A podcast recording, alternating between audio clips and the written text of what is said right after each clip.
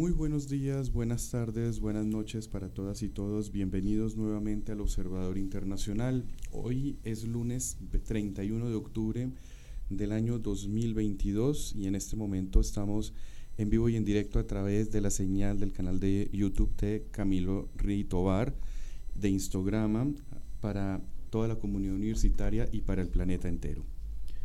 Hoy vamos a tener un programa bastante especial un poco movido, ¿cierto?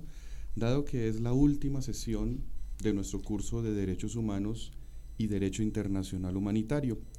En esta idea que hemos tenido a lo largo de este año 2022, hemos tratado de recopilar los eventos, los conflictos armados más importantes del planeta y que tienen una estrecha relación con las dos temáticas centrales de nuestro curso, pero en particular, hoy vamos a hablar de un tema que es sumamente importante y actual, dado que no es uno de los fenómenos, diría yo, más históricos, sino que es la consecuencia directa de una de las eh, potencias más importantes del planeta y de su política exterior.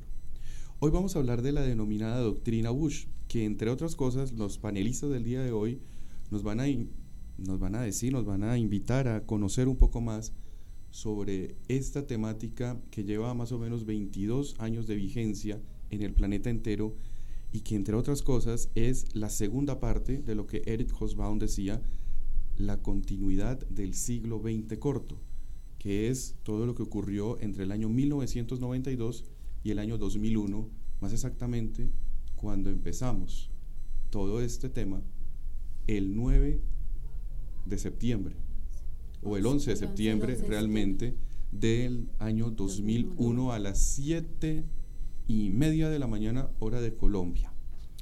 Entonces vamos a hablar de la doctrina Bush y lo vamos a hacer en el idioma natural de la doctrina Bush.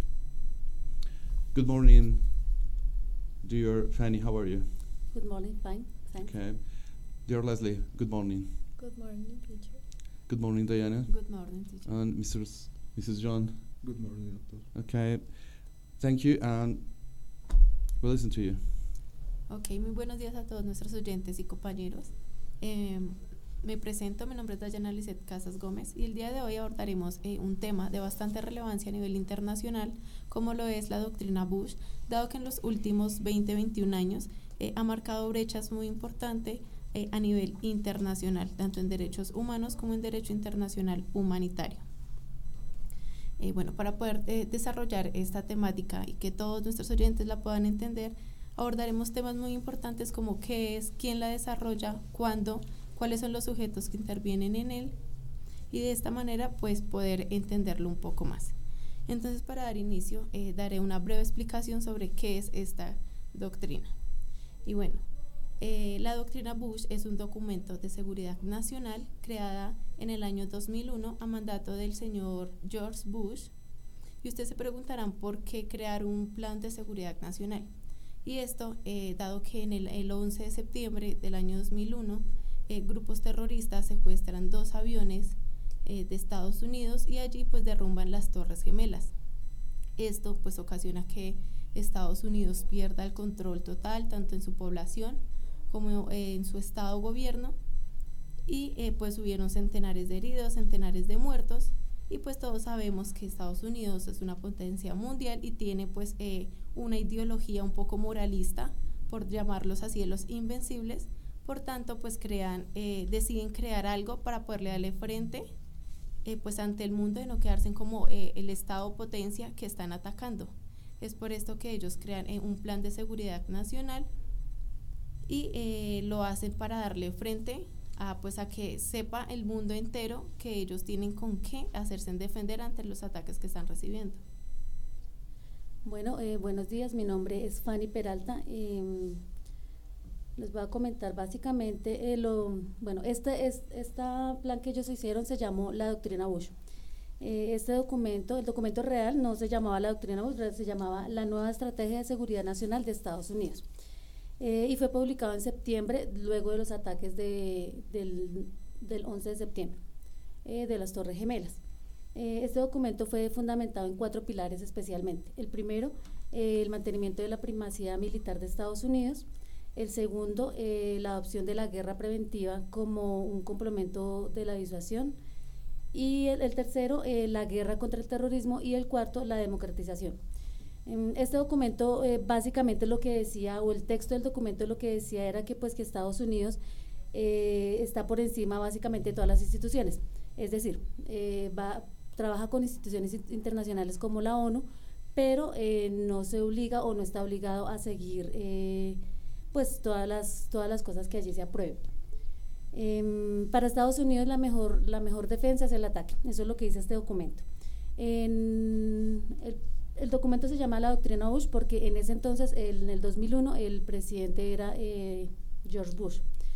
él, en un discurso que hizo en el año 2002, en el Estado de la Unión se hizo referencia al eje del mal o Axis of Evil, eh, en donde mencionaba, eh, inicialmente habían tres países, que eran em, Irán, Irak y Corea del Norte.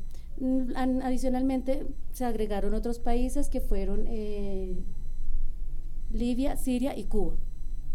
Pero una pregunta, Fanny. ¿Por qué el eje del mal? o The Ex of Evil, que es realmente el nombre técnico que le dio Dick Cheney, ¿no? Fue el que a la postre lo hizo. Y posteriormente, ¿quién fue la secretaria de Estado de los Estados Unidos en ese momento? Em, la creadora del documento fue... Eh, Condoleezza Rice. Rice. muy célebre, un saludo para ella porque Hugo Chávez la mencionaba mucho ¿no? en sus discursos allá en Alo Presidente y demás. ¿Por qué, ¿Por qué se hablaba de esos estados? ¿Por qué Corea del Norte, Irak, Irán? ¿Cuál era la razón de, esa, de ese remoquete del, del eje del mal? Bien, eh, la razón era porque Estados Unidos eh, presumía que estos países contenían armas, armas de destrucción masiva. Eh, entonces, por eso es que él los mencionó, porque básicamente la doctrina lo que quiere es atacar de manera preventiva estos países para evitar que estos países ataquen y destruyan pues básicamente a Estados Unidos porque pues el ataque al, al del 9-11 eh, fue como un, un, inicio, no un inicio, sino como, como decir que Estados Unidos eh, estaba débil, entonces ellos para demostrar su fortaleza ante el mundo, pues crearon esta doctrina. Incluso, bueno, ya teniendo en cuenta todo este abrebocas que nos eh, dieron nuestras dos compañeras, eh, vamos a entrar en lo que el doctor decía. ¿Qué viene a hacer este eje del mal? ¿Qué viene a hacer esta expresión utilizada en bastantes ocasiones en los discursos de Bush? Y pues respecto a estos discursos, vamos a ver que pues lo tenemos que tener en cuenta que se dieron en el primer mandato inicialmente de Bush, del, del, del expresidente Bush. Si entramos a ver esta expresión, eje del mal, encontramos en los discursos un interior amplio, un interior variable, dependiendo de las circunstancias entonces. Para lograr comprender entonces la esencia de esta doctrina, tenemos que entender el tipo de lenguaje que se viene a utilizar por cada mandatario ya que pues tenemos también que mencionar que no solo existe el eje de mal o, el eje de mal, la expresión eje del mal, porque también fue utilizada por anteriores administraciones a Bush, que más adelante pues vamos a nombrarlas.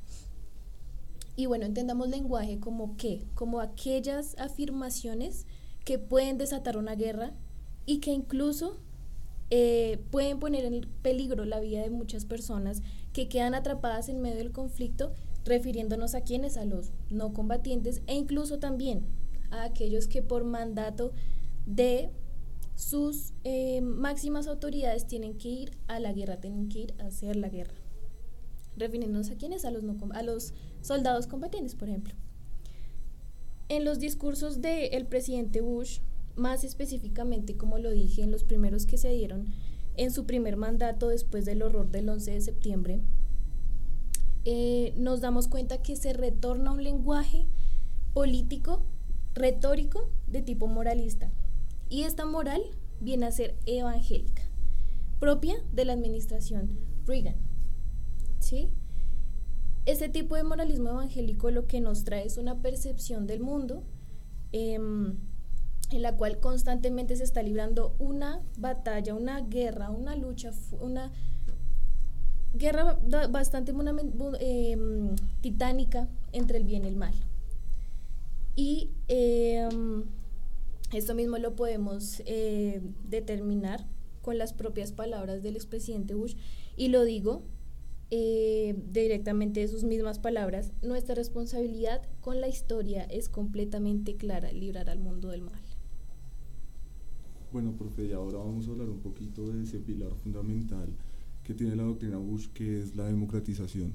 Consiste cuando hablamos de la democratización en que Estados Unidos, que es la nación invasora, entra a reemplazar el régimen que se está llevando dentro de la nación que se invade para instaurar la democracia. Esto generalmente en contra de los tiranos porque pues para el expresidente Bush y todos los que son de esta corriente no se puede combatir, eh, disculpe profe, no se puede socializar ni generar ningún tipo de convenio internacional con un tirano porque ellos son sinónimo de irrespeto y de burla a nivel internacional. Entonces la doctrina Bush no busca generar diálogos con los tiranos, sino busca directamente reemplazar el régimen que se está llevando y pues esta idea se resume más que todo en el eslogan del expresidente Bush, que las democracias no luchan entre sí. Eslogan que proviene de la idea de Kant, de que los pueblos democráticos no van a generar ningún tipo de conflicto. Sin embargo, tenemos que hacer algunas críticas basándonos en J.R. Stromberg.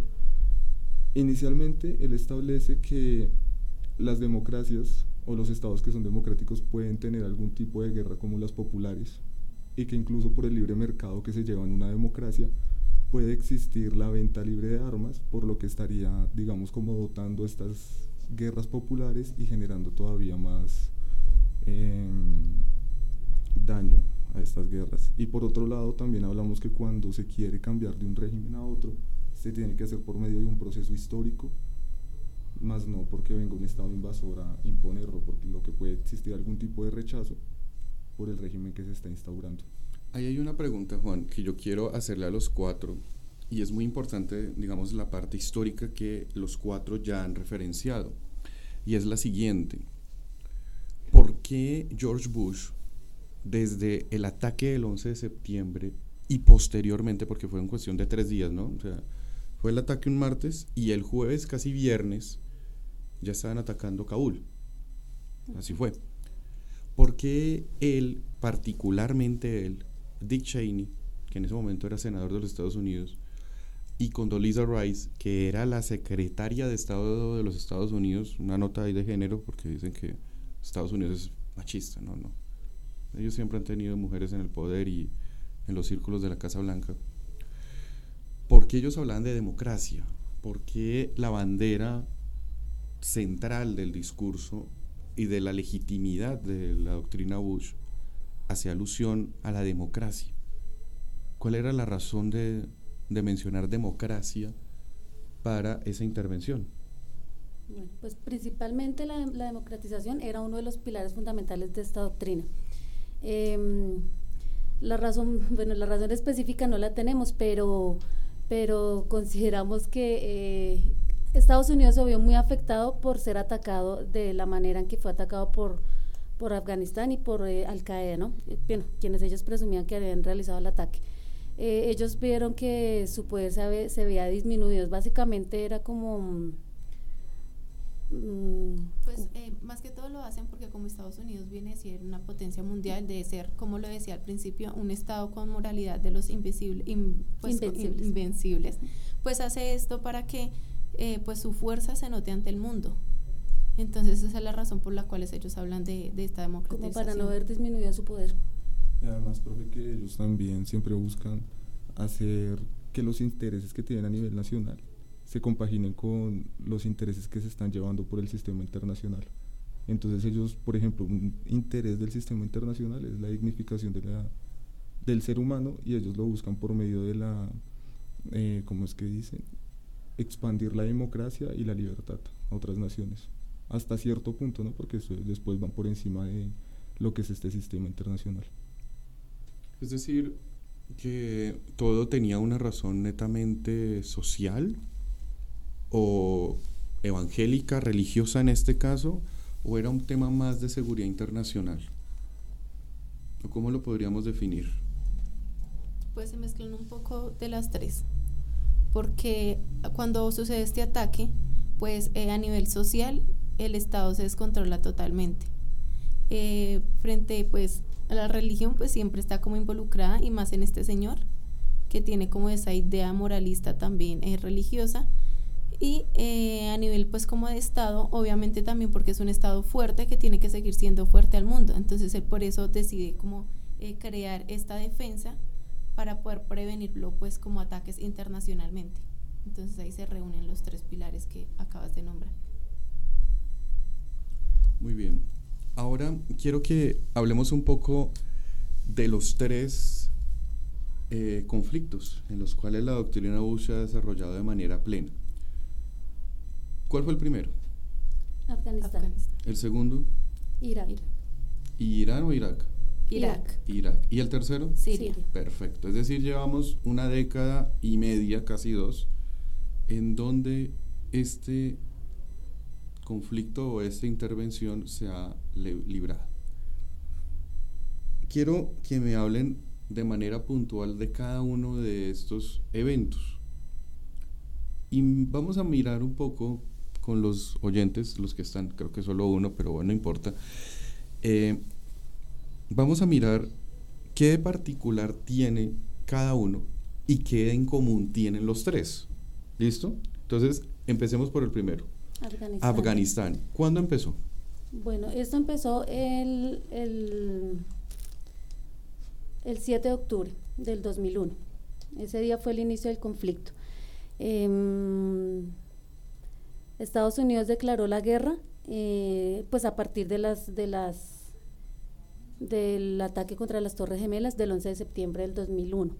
El inicio, el, el primer ataque se dio en el 7 de octubre y pues eso se hizo con el fin de, pues, de atacar a los responsables de- del ataque a las Torres Gemelas y esto iba en contra del régimen talibán, eh, pues que porque se negó a entregar a Osama Bin Laden, pues quien era que se presumía el que había sido el líder de, de este ataque. De Mm, Talibán, no. Talibán, el. Talibanes, Sí. talibanes. No Talibán, ¿no? Talibanes. Que de pronto dirán, ah, es que está haciendo apología a alguien. No, exacto. Bueno, ¿por qué los talibanes eran importantes en ese momento en Afganistán, Fanny? Bueno, eh, los talibanes eran el grupo mm, terrorista de Afganistán, de Al Qaeda. Em, Estados Unidos, em, y eh, pues ellos fueron los que atacaron a Estados Unidos, ¿no? El grupo de Al Qaeda. Entonces, por eso fueron importantes, eh, eh, por, la, por la guerra de poderes que se estaban dando ahí. Em, esta- Estados Unidos, pues eh, Bush prometió que iba a atacar por rápidamente em, para contrarrestar el ataque que hizo Afganistán en contra de las Torres Gemelas y pues efectivamente eso fue lo que sucedió. Entonces él en el discurso dispuso pues varias, varias cosas. Una de las cosas que dispuso fue pues derribar todos los aviones que se salieran de su rumbo o que no tuvieran pues o que sí que lo, lo que pasó con el ataque sí que se desviaran de su rumbo entonces tenían que ser derribados. Eh, también eh, llamó pues a las 35 mil soldados de las reservas eh, para tener pues listos. Y también consiguió eh, un apoyo por parte del Congreso de 40 mil millones de dólares. Mm, para utilizarlos en todo lo que requería pues para la fuerza para la fuerza todo lo que requería para, para contrarrestar el posible los posibles ataques. Mm, ellos eh, inicialmente hubo una, una mm, el primer ataque se organizó que se organizó contra Afganistán tenía un nombre que se llamaba Operación Justicia, Justicia Infinita y después a este nombre lo cambiaron a Operación Libertad Perdurable. En ese en el mismo mes de octubre eh, también pues comenzaron bombardeos en contra de todos los lugares de concentración de los soldados em, y se destruyó el aeropuerto de Kabul que era el principal de Afganistán. Eh, luego este aeropuerto fue utilizado como, como centro de torturas para pues de los mismos talibanes. ¿Y qué pasa actualmente? Porque ustedes saben que Afganistán fue noticia este año, ¿no? Sí supieron lo que ocurrió. ¿Qué pasó? Estados Unidos estuvo allá casi dos décadas, ¿no? Ah, sí. ¿Y qué pasó? El 31 de agosto del 2021, eh, Estados Unidos retiró eh, todo su ejército porque fue, como el triunfo de los talibanes. Entonces, eh, Estados Unidos retiró todo, ejército, soldado, todo lo retiró. Muy bien. Bueno. Siguiente conflicto. Ok, bueno, me voy a saltar el de Irak, que ahorita mi compañera lo nombra, pero voy a hablar primero el de Siria. ¿Por qué? Eh, pues como para ir complementando, para llevarlo un poco a la actualidad, complementando lo que acaba de nombrar mi compañera. Pues, a ver, lo que pasa es que el conflicto de Siria tiene tres momentos, ¿no? En donde efectivamente de una manera cuasi simultánea empezó a la par de Afganistán por el tema de Bashar al-Assad y todo este tema, pero en sí, digamos que cronológicamente la doctrina Bush se aplicó en un segundo momento en Irak, es cierto pero bueno, mm, vamos a ver un poco Siria, porque es que Siria tiene varios momentos, repito. Un momento en donde Bashar al-Assad estuvo en el poder. Ustedes saben que el Papa también tuvo mucho que ver con el tema político en, Siria y en muy buena parte de esta zona islámica, de influencia islámica, pero que eh, de alguna manera también el Consejo de Seguridad de la ONU tuvo mucho que ver, ¿no? Entonces, Dayana, hablemos un poco de Siria. Ok, bueno. Eh, el conflicto en Siria pues eh, inicia, como lo acabas de decir, como relativamente paralelo con Afganistán. Y acá pues el conflicto no es solamente eh, de defensa, sino también se en, bueno, entra aquí la parte económica. Esto económica por la parte del petróleo que le interesa demasiado a Estados Unidos y también por la parte geográfica. Geográficamente están los tres estados que invade Estados Unidos juntos. Entonces, bueno, a causa pues de, esta invasión de Estados Unidos a Siria, eh, allí se vive una pobreza extrema y por más de que eh, los derechos humanos y el derecho humanitario internacional ha querido entrar allí, pues no es suficiente para poder suplir todas las necesidades que los habitantes de este estado pues están sufriendo. Y esto pues eh, no solamente desde que inició, sino durante el transcurrir de estos 21 o 22 años que han pasado. Y bueno, cuando hablo frente a la actualidad pues de este conflicto en Siria y, como tal de la, de la doctrina Bush, eh, pues eh, el año pasado Estados Unidos eh, ordenó un ataque al primer ministro de Siria por medio de drones que estaban cargados de explosivos y para seguir como derrotando este estado. Entonces, incluso pues el año pasado, el año antepasado, se habló con Donald Trump para tratar como de hacer, pues sí, como de disminuir un poco estos ataques, pero pues este señor tampoco tuvo como ninguna intención de poder llegar a un acuerdo. Entonces lo que se hace es seguir y seguir eh, día tras día con todos estos ataques y pues eh, como lo repito nuevamente se mezcla el conflicto por tema pues eh, de defensa de Estados Unidos y económico. Entonces es un país demasiado explotado por, por Estados Unidos. Sí, pues bueno, también adicionalmente es que el conflicto con Siria es que inicialmente Siria era un medio aliado de Estados Unidos, ¿no? Eh, Siria eh, alertó a Estados Unidos de un posible ataque de Al Qaeda a una de sus flotas, entonces digamos que era un, era un, era un apoyo contra el terrorismo, terrorismo limitado. Sin embargo, eh, Siria nunca estuvo de acuerdo con el conflicto en contra de Irak y por esto pues digamos que hubo, em, eso, como ese conflicto se generó con Estados Unidos. Em, más o menos en el año 2005 perdón, 2003, sí, en el 2005 hubo, hubo un, una alerta para Estados Unidos de la utilización de gas sarín. Entonces, con la reaparición de este gas, Estados Unidos tuvo como la excusa perfecta como para, para atacar a Siria. Esto sucedió en el, 2000, bueno, en el 2017, también atacó eh, la base aérea Shairat y esta pues fue ordenado por Donald Trump, quien, quien era el presidente en ese momento. Pero ¿por qué el gas era, era muy letal? ¿Qué tipo de armamento era ese gas? El gas era de los, es de los que están eh, en la ONU como los eh, arma, arma de destrucción masiva.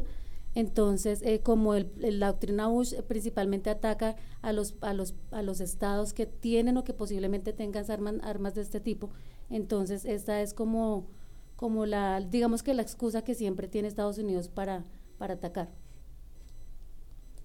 Bueno, profe, y hablando un poquito de lo que viene a ser Irak, retomando lo que habló mi compañera Fanny sobre las armas de destrucción masiva, esta gente de la doctrina eh, Bush también la llama armas de terror masivo.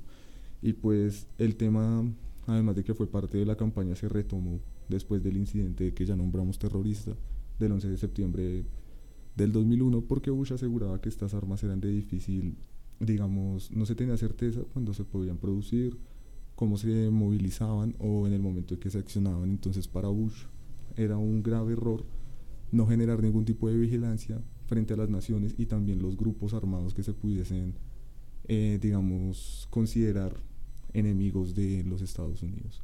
Entonces, partiendo de ahí, profe, y de la resolución de la ONU del 2002 que sancionaba a Irak, porque pues tenemos que recordar un poquito el pasado de Irak.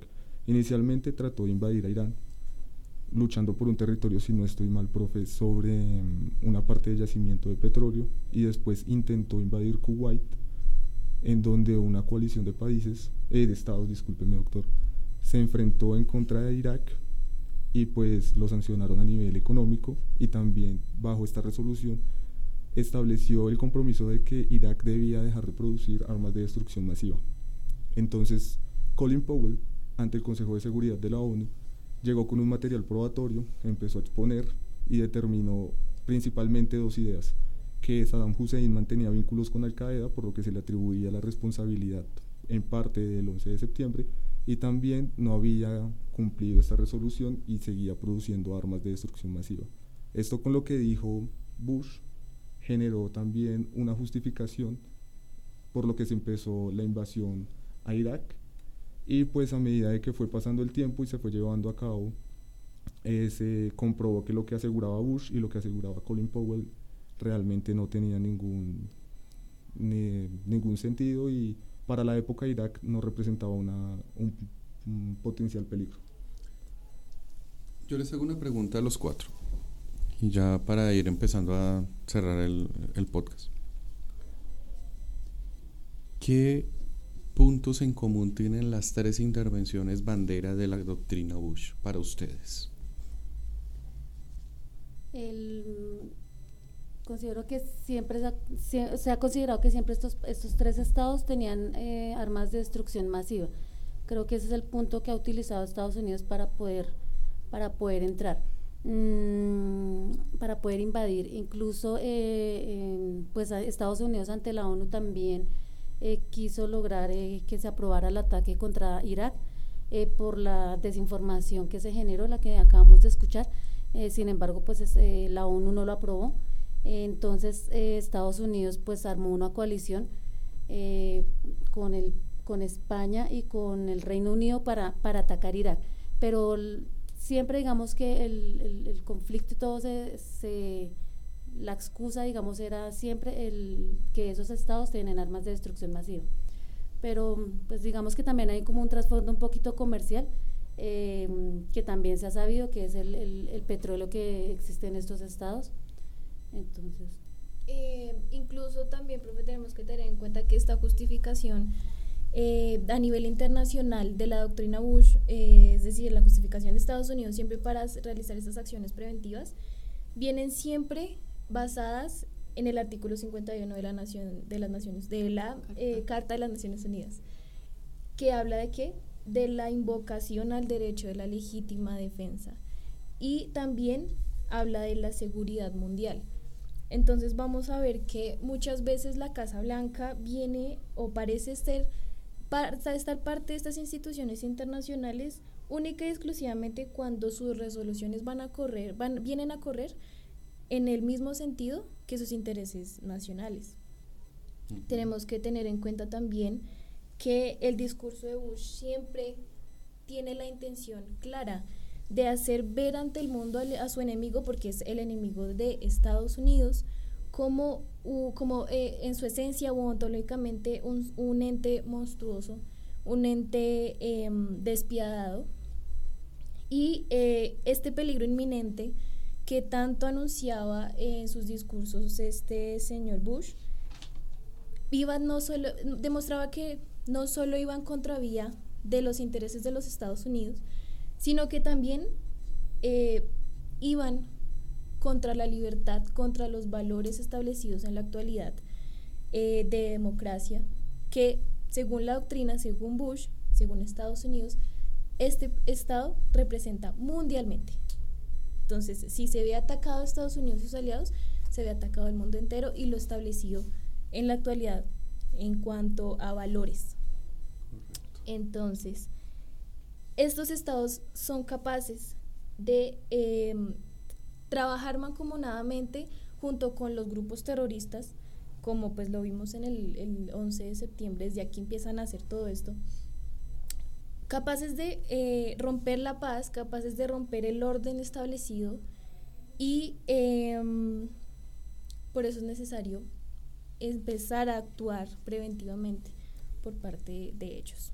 Incluso podemos ver cómo desde el año 1944, eh, por medio de eh, la conferencia de Dumbarton, que Estados Unidos empieza como a violar y sobrepasar todo lo establecido en las convenciones de Ginebra, en eh, la Carta de las Naciones Unidas principalmente, y es como eh, este Estado siempre quiere ser el invencible eh, por contar con el veto. Al él tener el veto, pues él siente que puede atacar y pues él no ataca solamente con un plan de defensa, sino simplemente por el hecho de sentir como cierta amenaza de los estados que él considere. Entonces esta parte del veto es demasiado importante porque como sabemos que son los cinco países que cuentan con él, pues tiene como la capacidad y nadie lo limita a que él actúe de esta manera. Y pues para mí en conclusión, eh, tienen en común estas tres, digamos que conflictos que Estados Unidos siempre ha querido verse y lo ha demostrado como la policía del mundo y realmente no le importa las violaciones a los derechos humanos que pueda cometer demostrando su poder hegemónico. Un ejemplo, profe, es lo que pasó en la cárcel de Abu Ghraib, si está bien pronunciado, en donde pues se evidencia sistemáticos maltratos y torturas para los prisioneros y pues el gobierno estadounidense únicamente se manifestó asegurando que esto era eh, interrogatorios agresivos y Bush aseguraba que no aplicaba ningún tratado de Ginebra porque se trataban de prisioneros que no tenían ningún uniforme. Bien, yo quiero decir finalmente eh, que lo que ustedes han manifestado es muy cierto. Realmente la doctrina Bush es una situación que tiene un nacimiento netamente político, ¿no? Tiene un nacimiento que efectivamente proviene de esa ideología o de esa cosmovisión norteamericana de ser la policía del mundo, de ser el Estado más democrático del mundo, como bien lo mencionaba Leslie, pero que también es un poco el sentir de la hegemonía de los Estados Unidos en el planeta entero.